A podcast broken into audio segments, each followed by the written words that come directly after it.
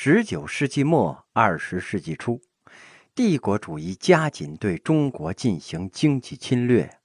八国联军侵华结束之后，帝国主义打开了中国的国门呢。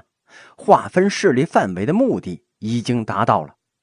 中国虽然不是被某一个国家独占，但是呢，结果更惨呢，基本上是被列强瓜分干净了，成了多国联合殖民地呀。在国内呢，推翻清朝统治的呼声空前的高涨。著名的民主革命家陈天华写了两本小册子，《猛回头》《警示中》，号召人民参加革命啊！他用非常通俗浅白的语言告诉大家呀，中国已经成为了列强的联合殖民地了。十九岁的重庆青年邹容写出了《革命军》。国学大师张炳麟为这本书作序，这一老一少的奇怪组合呀，确实在人们的意料之外。这是革命运动在人民之中发生的化学反应啊！这篇《革命军》的内容啊，包括了对清朝统治广泛的指控，用最富煽动性的语言号召民众进行革命啊！邹容的小册子呀，倾注了对国内现状的不满。充满了对法国和美国的革命、德国和意大利的统一，还有对华盛顿、马志尼等领袖人物的亲近啊！这个青年给中国的未来开出了一张处方啊！模拟美国革命独立。邹容激烈的言辞和张炳麟的序，可是把清朝当局给惹火了。经过几个月的紧张努力，清廷费了九牛二虎之力。总算是找到这两个人活动的地方了。就在巡捕准备逮捕这两个人的时候，这张炳林呢是挺身而出：“愚人俱不在，要拿张炳林就是我。”这邹荣啊，趁乱从后门跑了。张炳林一生坎坷呀，他是坚定的资产阶级革命家，也是七被追捕、三入牢狱而革命之志终不屈挠的豪杰呀。张炳林呢，被判了三年监禁，而这邹容啊，后来是自请入狱，被判了两年呢，牺牲在了狱中。这戊戌变法失败之后啊，康有为、梁启超仍然坚持君主立宪的改良道路。这张炳林呢，是针锋相对，驳斥康有为的论调。他说呀。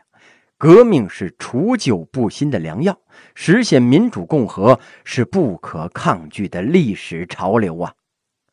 辛亥革命爆发的根源呢，还是中国的民族危机，特别是一九零四年的日俄战争啊，日本打败了俄国，侵略势力扩张到了我国的东北，这是日俄帝国主义之间的战争啊，可是战场却在中国呀。中国人的民族心理和民族感情已经无法承受这样的情形了，对于清廷的不满已经是如箭在弦呢。戊戌变法的时候啊，很多人对朝廷还抱有希望，民族资产阶级的力量相对弱小，对皇帝呢有所依赖。清朝政府啊，采用了一些小修小补的办法，把国内的不满引向了帝国主义啊。并在形式上通过一些内政改革缓解矛盾，在列强对华投资的刺激之下，中国的民族资本主义有了一定的发展。而列强侵略中国的程度加深，必然会造成中国的自然经济进一步解体呀，中国的商品市场和劳动力市场进一步的扩大，但是发展会受到帝国主义和封建主义的限制和阻碍呀。民族资产阶级革命派为了开辟民族资本主义独立发展的道路，提出了推翻清政府的要求。在中国发展资本主义呀，首先要拯救千疮百孔的中国呀。革命派深感朝廷的无力呀，中国大地处处水深火热，需要一次摧枯拉朽的推倒重建呢。一直以来呀。在屈辱的中国知识分子灵魂深处，对于保持中学和传统文化的步调是一致的，顶多呢是在学习西方什么的问题上产生了分歧了。没有多少人产生推翻清政府的想法。学习西方的目的呢，是为了保卫中华文化。这种观念呢，淳朴而且是根深蒂固啊。所有的分歧都可以在这里得到统一，这是中国士大夫的终极追求啊。十九世纪的晚期呀，中国留学生人数增多，足以引起政府的注意了。足以在一切中国革命者中间构成人数最多、呼声最高和行动最活跃的意志力量。以孙中山为代表的先行者发出了革命的呼喊。孙中山建立起一个组织，以推翻清廷、建立民国为己任，这在腐朽的中国打开了一个缺口啊！一九零五年，孙中山、黄兴、宋教仁等兴中会、华兴会、光复会成员在日本东京成立了中国同盟会。中国人在甲午战争之后啊，对日本不是恨，而是敬佩，尤其是当时中国的一些知识分子啊。同盟会就成立在日本的东京。孙中山呢，很早就羡慕这西方和日本。羡慕他们的政府的力量和效率呀，他们的科技水平和经济发展，还有洋溢在他们社会之中的干劲儿和活动意识啊。二十世纪初，中国在海外的留学生有八千多人，三分之二在日本。一来是道近，生活费呀比较便宜，生活习惯呢也相似；二来呀，认识到学欧美不如学日本直截了当啊。我们跟欧美国情不一样，跟日本呢国情相似，遭遇处境啊也差不多。日本一下子就成功了，所以呢，我们开始学他。当时啊，国内有相当数量的有志青年去日本探索救国之道。中日两国完全撕破脸皮、血海深仇的局面，是从二十一条日本要灭亡中国开始的。中国一看呢。同种同文的日本人比大鼻子蓝眼睛还狠呐，这才跟他正式闹掰。这日本呢，想置中国于死地的种种做法，是他们政治家的短视啊。在日本成立的中国同盟会啊，也就是今天在台湾的中国国民党的直系祖先。同盟会成立之后呢，推举孙中山为总理，总理不是政府职务啊。而是国民党的最高领袖。孙中山去世之后啊，国民党为了表示对他的尊重，最高领袖改称总裁。等蒋介石去世之后啊，为了表示对他的尊重，最高领袖改称主席。所以啊，国民党一说先总理，肯定是孙中山；先总裁肯定是蒋介石，主席那就多了。从蒋经国到李登辉，哎，连战吴伯雄、马英九。这都是主席，同盟会呀，以孙中山提出的驱除鞑虏、恢复中华、创立民国、平均地权为政治纲领，《民报》为机关刊物，这标志着中国成立了第一个全国性的统一的资产阶级革命政党。孙中山把同盟会的政治纲领阐发为民族、民权、民生三大主义，简称三民主义。这个顺序呀。不能颠倒。国民政府时期呀，中国的国歌头几句就是“三民主义，无党所宗，以建民国，以进大同”。驱除鞑虏，恢复中华，这是民族主义呀。鞑虏指的是清朝，就是要推翻清朝的统治。虽然没有明确反帝呀，但是推翻清朝的统治，自然就是打击了帝国主义呀。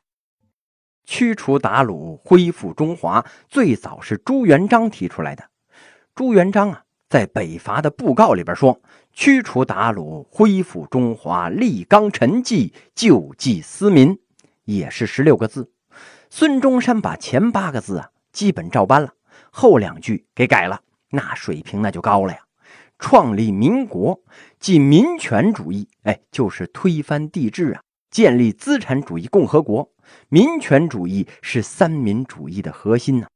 推翻清朝之后，要建立一个什么样的国家呢？共和国，绝不能让帝制在中华大地上再次出现呢。这个共和国呢，叫中华民国。平均地权呢是民生主义。中国最多的老百姓啊是农民，民生问题首先要解决农民的生计问题呀，让他们有土地可种。所以呢，三民主义主张核定地价，涨价归公，给地主的土地定价。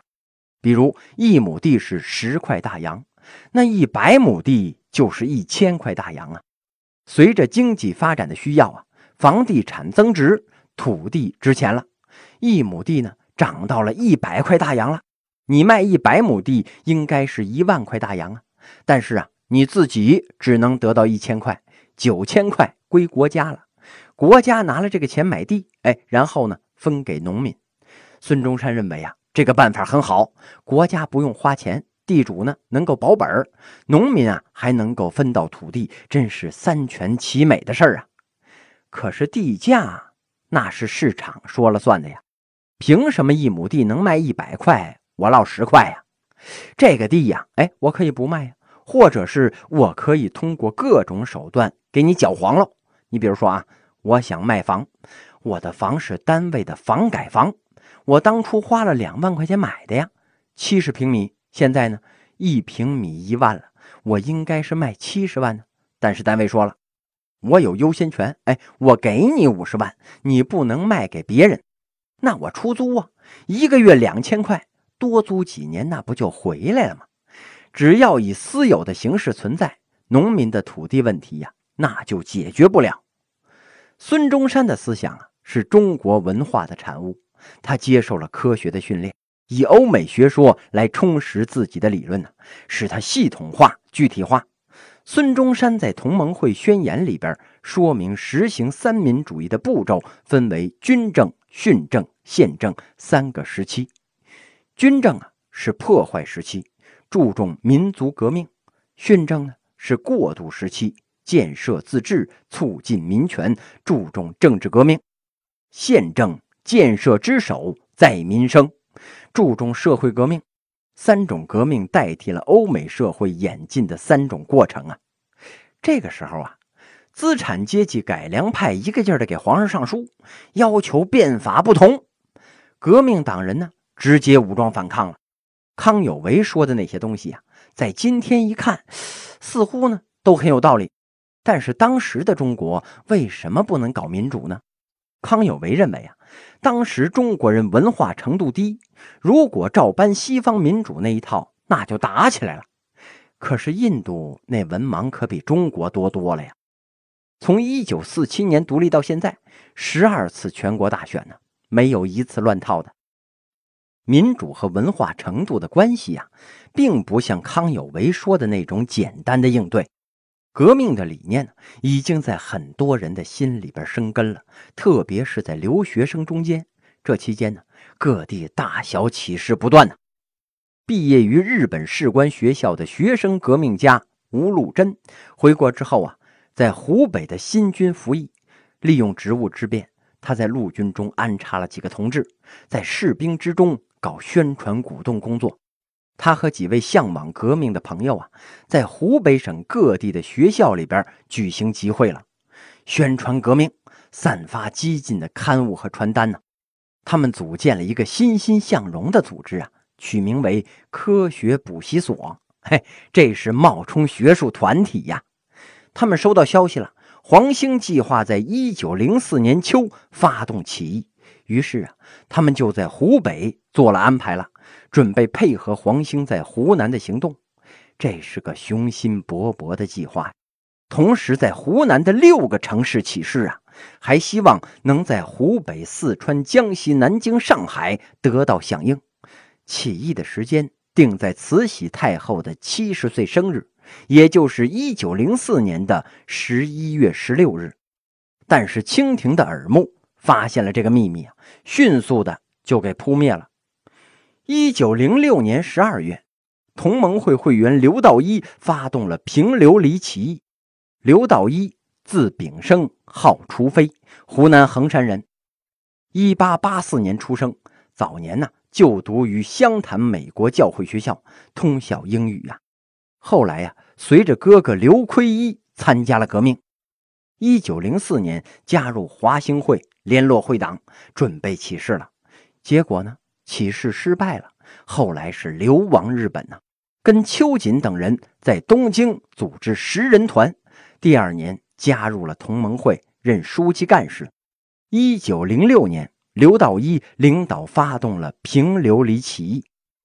义军的主要活动范围啊，在江西省的萍乡、湖南省的浏阳、醴陵这几个地方。这次起义啊，一度达到了上万人的规模。但是呢，还是被清军给镇压下去了。一九零六年十二月，起义失败了，刘道一在长沙被捕啊。审讯的时候，刘道一说呀：“士可杀而不可辱，死则死耳。”十二月三十一日，他被清政府杀害于长沙浏阳门外，年仅二十二岁。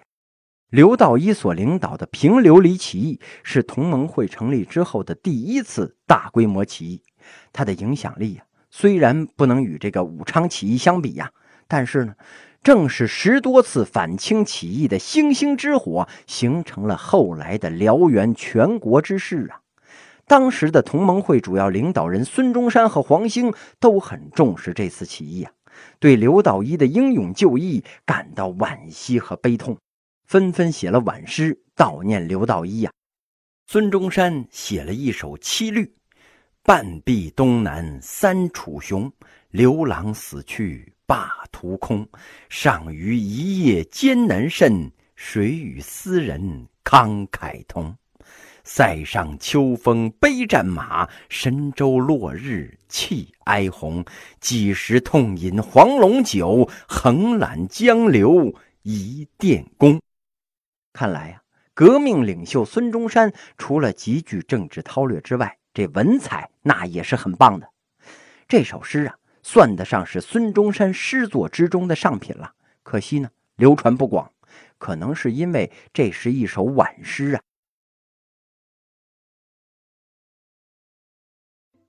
听众朋友们，大家好，我是主播东阳。《天朝史去》这部作品的试听部分呢，到这里就结束了。这部作品呢，一共是一百二十三集，总时长呢将近五十个小时。后续的作品呢，欢迎您到东阳的微信公众号里收听，请您关注东阳的微信公众号“东阳听书”。呃，请注意是“东阳听书”，冬天的冬，太阳的阳，东阳听书，东阳在那里等你。感谢您的支持。